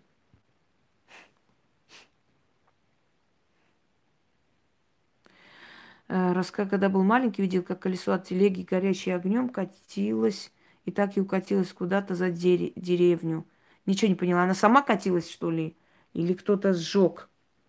Если сожгли, то э, э, вот смотрите, как снежный ком, да, она катается, катается и вбирает в себя снега больше. Точно так же было и снятие определенных порч и так далее. То есть, как яйцом укатывали, скатывались с дома, с села, какое-то проклятие рода, скатывали, а потом зажигали. И вот, вот то, что было, она как бы на себя набира, забирала вот это все так невидимой пленкой, да, окутывалась, забиралась, скатывалась и уходила из села. То есть она сжигала всю порчу, собирая с э, двора, с дома и так далее. Есть такой ритуал. Мне подарили коготь медведя, не можно ли носить его в качестве подвески? Не стоит носить. Это очень большая сила и очень большой эгрегор. Вообще клыки, когти и так далее э, желательно носить после заговоров ведьм и при определенных случаях. Не просто так носить от балды. Они энергию забирают. Они подпитываются должны чем-то, подпитываются вашей энергией. Конечно, можно получать и нужно получать от леса энергию. Без этого никуда. Здесь живая сила, которая дает нам эту энергию. Для фотосъемки искусственно сушеные цветы можно повлиять, может повлиять. Искусственные цветы вообще очень плохо держать дома. А это энергия э, кладбища. Дарить искусственные цветы, держать искусственные цветы. Э, это остановка жизни. Но если эти атрибуты не дома стоят, а в каком-то кабинете закрыты, то да, она не подпитывает энергетику. То есть она лично для каких-то целей, да, где-то стоит. Но в центре дома она будет собирать живую энергию и отдавать мертвую. О чем, что за ересь вы спрашиваете? Я, конечно, не поняла. Можно ли сегодня проводить чистки? Проводите, когда хотите. Причем здесь сегодня или не сегодня. Мария Андреева, на судьбу гадать вообще нельзя. Откройте, посмотрите мой ролик. Опасно ли гадание? Любая баба, которая бегает по бабкам, гадалкам, сразу узнать, или появился мужик, сразу понять, останется, нет, она всю жизнь одинока. Знайте это. Есть такое понятие не, про, не прогадать судьбу. Слыхали?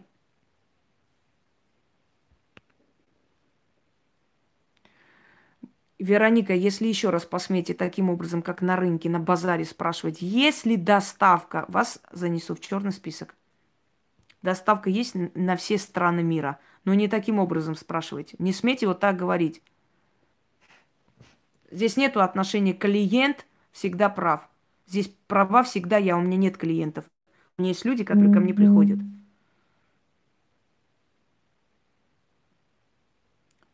у веретена вверх э, есть такой, как вам сказать, как конус. Это верх веретена. Конус, он всегда наверху. Уже сказала, что перья вообще птиц нежелательно. Но если не летающих, еще более-менее можно. Но еще раз говорю, на балконе лучше где-нибудь в другом месте. Чего? Простой, вы можете мне помочь? У меня ничего. Так, все, мадам. Вы в черном списке идите. Свой колхоз. Это вам не это. Изучить надо мой канал, прежде чем писать такую ересь. Сейчас все брошу и побегу тебе помогать. А у меня лекция называется «Деревенская магия». Не читала, не? Прочитай. Когда вы идете к врачу или вам нужна врачебная помощь, как вы вообще заходите на сайт к врачу и что пишете? Я болею, вот у меня задница болит, ты мне можешь помочь? И врач должен через экран тебя лечить, правильно? Чертов камень. Вообще чертовым камнем называли все камни, которые э, находились в местах гиблых, болота, перекрестки. Еще есть чертов камень, другое выражение. Я как-нибудь об этом расскажу более подробно, не здесь, и это долго. И может еще и ритуал вам подарю с ним. А, куда девать колоду, если купила? А ничего, просто хранили, но может быть еще в других ритуалах пригодится. Если оно тебе не нужно, можешь просто сжечь или выкинуть. Там ничего такого не будет.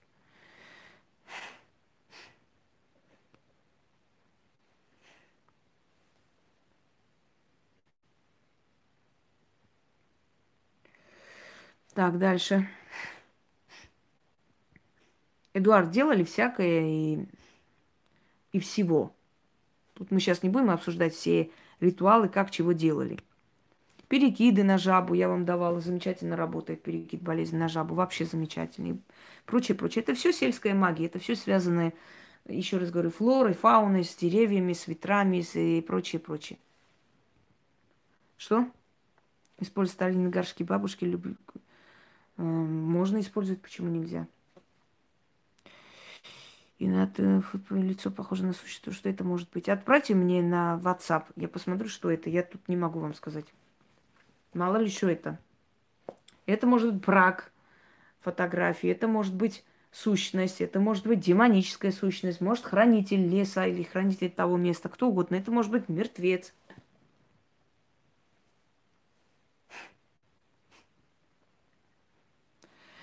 Лечили, помню, с детства, видимо, потом лечили. Вы понимаете, вы мне задаете сейчас вопросы. Вот можно, вот меня так лечили, а вот яйцом лечили, а вот ситой меня лечили. Послушайте, вас могли лечить как угодно, хоть камнями, хоть э, травой. Причем здесь это? Я говорю, у вас есть э, вопросы, связанные с деревенской магией? Какие вопросы, что бы вы хотели? Вы спрашиваете, а так возможно лечить. Но если человек вас так лечил, значит, это возможно. И он вас вылечит. Значит, у него такой метод работы. Я же не говорю вам, спрашивайте методы работы ведьм.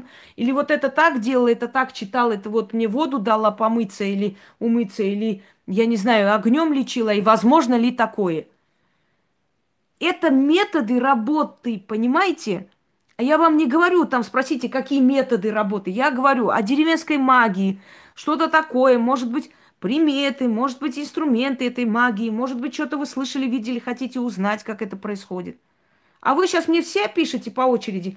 А вот яйцом скатывали, лечили, это возможно. А вот соль у меня лечили, это, это реально. А вот мне ситой вылечили, это... Если вылечил этот человек тебя ситой, значит, она знала этот момент, как делать. Я тоже это умею. И вылечила же тебя, значит, вылечила, значит, это правда, значит, это возможно. О чем речь вообще? Ой, все, давайте закончим на этом, ладно?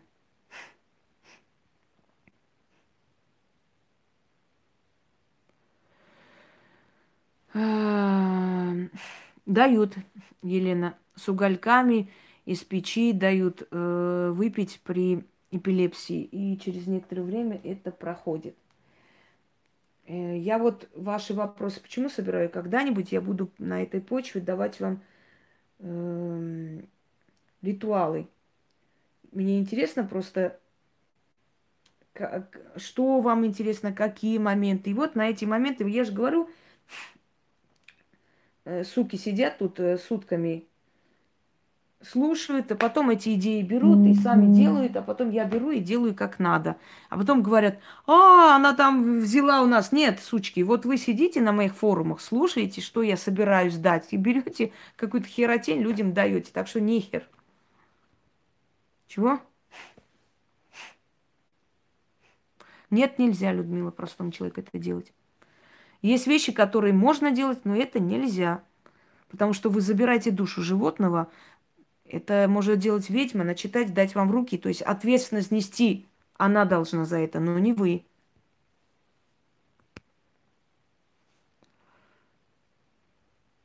Я про искусственный цвет слушать нужно, Анна. Когда задаете вопрос, потом имейте уважение послушать ответ на свой вопрос. Вы то же самое про чертов камень спрашиваете снова. Это что вообще? Имеют они, конечно, смысл, э, вышивка и всякие эм, национальные, скажем так, моменты, э, всякие символы. Но я же вам еще раз говорю, что она работает э, постольку, поскольку, понимаете?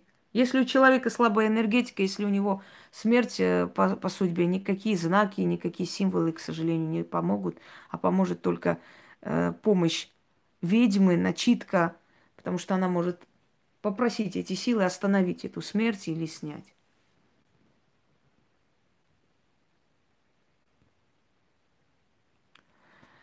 Да, значит, у нее был, она знала такой метод, э, как пред, предугадать или узнать так правильнее то, что им нужно.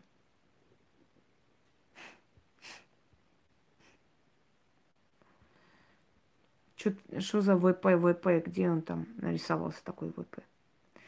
Ну, херня это ты и тебе подобные.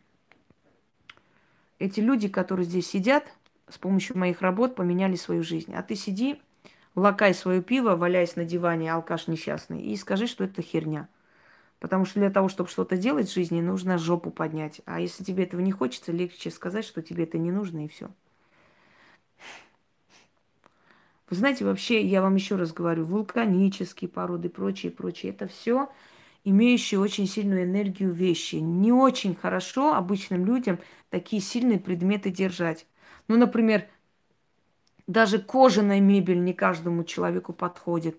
Чучела животных не каждому можно держать. Это очень сильная энергетика. Тяжело в такой обстановке сидеть. Она очень богатая обстановка, но от нее веет энергии смерти. Вы это можете выдержать? Нет. Почему можно, например, одному человеку э, дома держать такие, да, например, ведьме, а другому человеку нельзя, это противопоказано. О чем речь? Армения не проиграла, ошибаешься. Армению предали, Армения выиграла, но ее победу продали и за большие деньги. Эти земли не выиграны ими, эти земли куплены ими. Разницу надо понять. Так вот, о чем я хочу сказать. А, да, кстати, вот этим чмошникам. Если вы думаете, что такими словами меня задеваете, причиняете боль, мне вас жал. Жаль. Потому что такие люди, как я, они настолько сильные, у них такой сильный стержень, что подобными дешевыми вещами вы никогда в жизни такого человека не заденете. Пойдемте вперед. Уже забыла, о чем рассказывала. Ну да ладно. Так.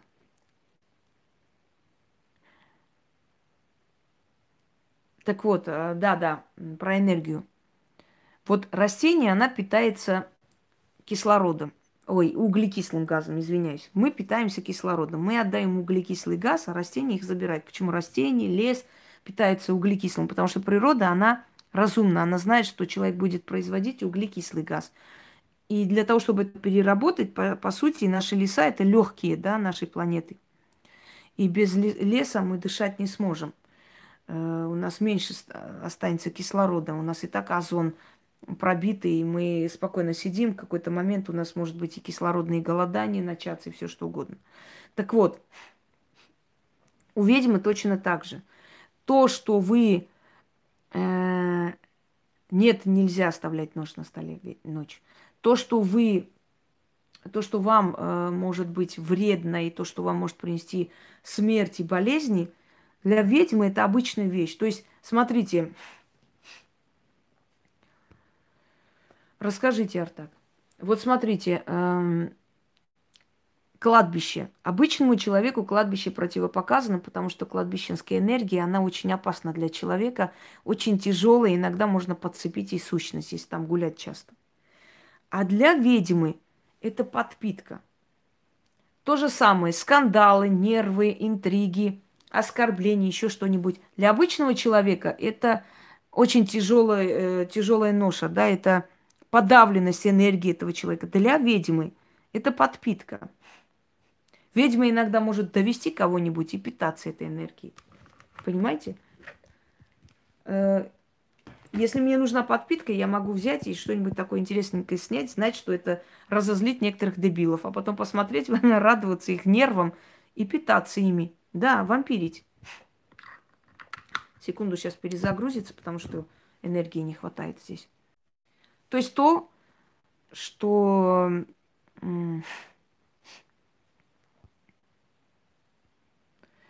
то, что может, э, скажем так, обычного человека привести в состояние такого, знаете, иступления, то, что может отнять его энергию, довести до отчаяния и так далее, э, для ведьмы это подпитка. Вот поэтому и говорю про предметы, что определенные предметы можно держать только ведьме, а остальным это принесет только усталость и, скажем так, э... я никогда не помню, чтобы Наталья Степанова обращалась к Фортуне или к деду Хабару, или чтобы у Степановой были ритуалы, связанные с темными легионами. Ну что еще там? Чтобы у Степановой были ритуалы на Суахили, Вуду, чтобы у нее были ритуалы кельтским богам, чтобы у нее были армянские ритуалы, грузинские ритуалы, чтобы у нее были ритуалы э, тюркские и так далее, кочевников, монголов и так далее. Если у Степановой вы найдете эти ритуалы, которые у меня, то я с удовольствием укажу ее авторство. Хорошо? Я не против. Но если кто-нибудь в жизни откроет книги Степановой и увидит что-либо полезное – кроме слов во имя Отца и Сына и прочее, прочее, постоянно повторяющиеся. И, скажем так, если увидите у нее армянские ритуалы, ритуалы удачи кочевника, ритуалы обращения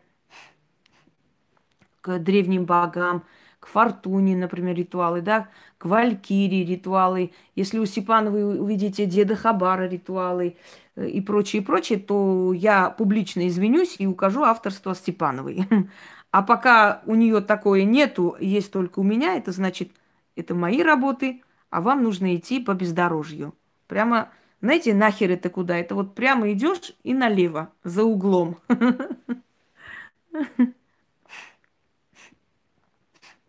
Бедный каратель. Это ж надо сколько, сколько жопу рвать и сколько нужно этой э, носатой дури иметь различные профили, чтобы каждый раз лезть. Это же у нас Шнабель пишет. Шнабель же меня уже похоронила, уже даже э, рекомендовала меня капитулировать с Ютуба. Я только не пойму, какого хрена я должна капитулировать. Если кто-то где-то капитулирует, это грязная политика и предательство по отношению к своему народу. Но это мировые процессы, к сожалению, нравятся нам или нет.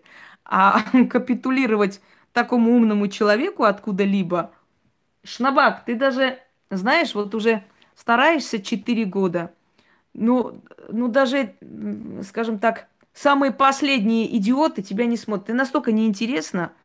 Вот кто бы на меня не лаял, более-менее собирает какую-то публику. А ты даже вот, даже в этом неинтересно. Ты уже четыре года свою жопу рвешь, но даже смотреть тебя никто не хочет. Ты настолько вот тупорылый, чему. Ну, я еще раз говорю, пускай откроют у Степанова и покажут мне, где у Степанова есть армянские ритуалы, ритуалы Вуду, Суахили, грузинские ритуалы, э, ритуалы обращения к древним богам, к Фортуне, к Деметри. Если вы найдете у Степановой такие вещи, то, пожалуйста, я не против. Найдите покажите. Я помню, как один мужик по имени Писуй напечатал мой ритуал, сунул в книгу, открыл эту книгу и показал, мол, вот ритуал с этой книги. Я еще разозлилась, я думаю, кто-то украл, что ли, мой ритуал, напечатал, начала искать. Позвонила в редакцию этой книги, которую он показывал, Санкт-Петербург. Оказалось, что он просто напечатал и сунул эту бумагу. Я потом догадалась, поняла, откуда ноги растут. А то я думаю, ни хрена себе кто-то их издает, что ли? Вот такие вот фокусы вытворяет наша чмошная компания. Но никому они не интересны. Так, давайте прочитаю Артак сначала, чтобы понять всю историю. Давайте вы про это так. В деревне была женщина, родился ребенок, был при смерти. Женщина пошла к ведьме, та ей сказала, чтобы она мол- молча собрала по горсти муки из семи домов, где родились дети, которым еще нет 40 дней. Дальше что? В итоге взяли эту муку среди этих детей. Оказалась моя сестра. Ребенок той женщины выздоровел. Моя сестра осталась. Дети заболели. Да, это перекид болезни. Это делают. Но это не очень хорошо. Это небезопасно это вмешиваться в судьбу. Если найдется ведьма, которая это снимет, то тот ребенок, который у него выжил, может заболеть и умереть даже. Понимаете? Это перекид. Собрать с этих 40 дворов муку, начитать и перекинуть эту болезнь, собственно говоря. Э, ты их задача облаять меня, наша задача отправить их нахер во свояси. Так, дорогие друзья. Не надо эту куклу искать, и вы не найдете эту куклу. И нету смысла эту куклу. Перекид уже сделали. Слушайте, мадам, вам не зачем знать, перекид делать легче или труднее, потому что вам перекиды делать нельзя. Вещи, которые, э, которые скажем так, знает только ведьма. Если надо будет, я объясню, уже объясняла. Если нет, не надо спрашивать об этом. Это не вам нужно знать.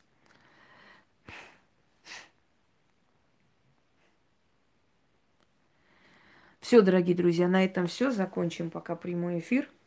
Немного отвлеклись от всего. Потому что, да, восстановить здоровье во сне или для здорового сна делайте эти ритуалы, они очень полезны. Они вам дадут силу спокойно жить.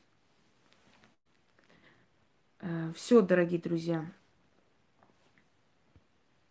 Э, всем удачи. Сегодня еще постараюсь кое-что сделать. И встретимся, увидимся. У меня сегодня планы есть определенные. Надо и богам отдать эту силу.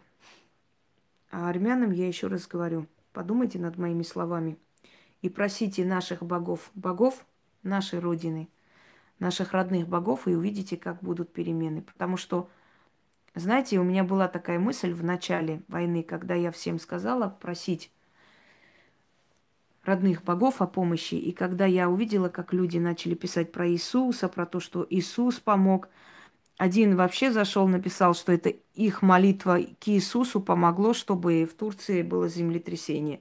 И почему-то мне в голову пришла такая мысль. Они сейчас обидят богов, и все повернется э, против них. Представляете? А все шло для них.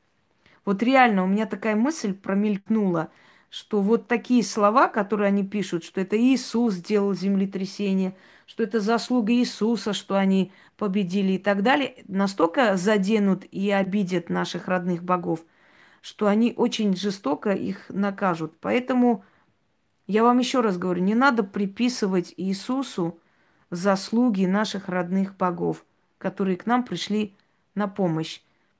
Повернитесь еще раз к корням. Вспомните слова Тиграна Великого, сказанные мне. Вы победите, когда вернетесь к своим корням. Вернитесь к своим корням. Не надо приписывать никакому Иисусу заслуги ваших родных покровителей богов рода. Это обидно. Это все равно как я тебе помогу вылечу, а ты пойдешь благодарить моих соседей. Понимаете? В следующий раз я тебе не помогу, а может то, что сделала, тоже сниму обратно. Не делайте этого, не злите наших родных богов, которые вам помогали. инородное нам не поможет.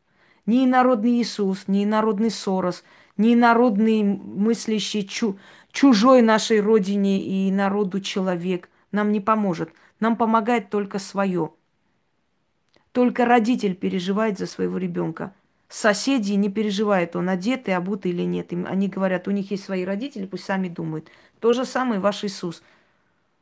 Он еврейское божество, которое и евреям-то ничем никогда не помогает. Поэтому евреи от него отвернулись и не признают его. А вы две тысячи лет ради него идете на смерть. Вас режут, убивают, а вы преданно идете умирать на заклане идете. Зачем? Наш католикос выступил, когда у нас Вазген э, первый был, он говорил, что я буду жить и умирать ради своего народа. И он сказал, христианство я принимаю столько, насколько оно выгодно для моего народа, понимаете?